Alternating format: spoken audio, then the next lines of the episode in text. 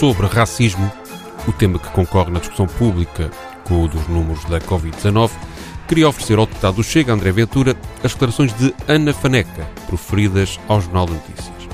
Quem é Ana Faneca? perguntará o ouvinte.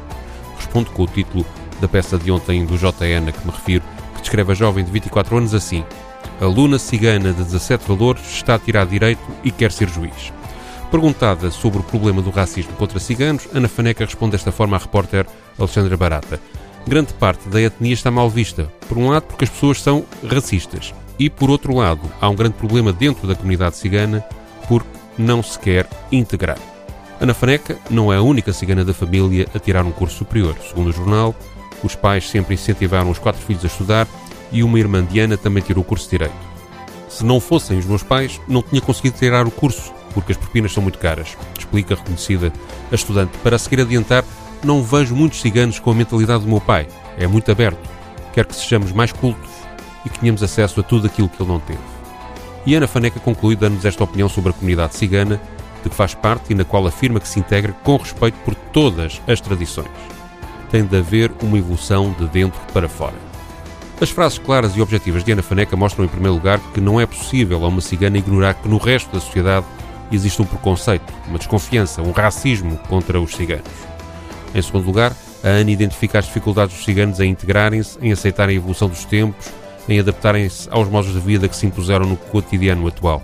Mas em terceiro lugar vem a frase mais importante de Ana Faneca e que repito: tem de haver uma evolução de dentro para fora.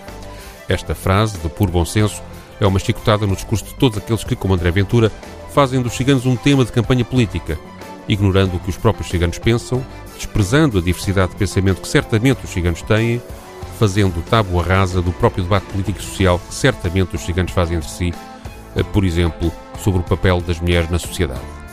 O discurso discriminatório dos ciganos, para além de excluir à partida qualquer hipótese de respeito e aceitação de uma cultura ou sequer de partes de uma cultura distinta, recusa dar espaço e tempo aos próprios ciganos para eles fazerem a tal evolução de dentro para fora, a única transformação que, se for desejo dos próprios, terá hipóteses de corresponder a uma modificação generalizada e duradoura. No Diário de Notícias deste fim de semana, o autor de um livro sobre o Chega, Ricardo Marchi, diz que André Ventura usa o tema dos ciganos porque lhe garante a visibilidade nacional. Segundo Marchi, quando André Ventura disse que temos de confinar as comunidades ciganas, é evidente que ganhou as primeiras páginas dos jornais. E será por isso, apenas para garantir essa presença mediática, que o líder do Chega se atira tantas vezes aos ciganos. Ana Faneca, a cigana que um dia será juíza, demonstra de forma clara e simples que o preconceito e o paternalismo sobre os ciganos não serve para nada se os próprios ciganos não quiserem, como ela disse, evoluir de dentro para fora. E a educação e o acesso à cultura, como o exemplo da sua família claramente demonstra, é o verdadeiro caminho para onde essa mudança pode começar. Mas para isso, segundo a teoria de Ricardo Marchi, não podemos contar com André Ventura, porque reivindicar mais acesso à educação para os ciganos não é coisa que lhe garanta espaço mediático.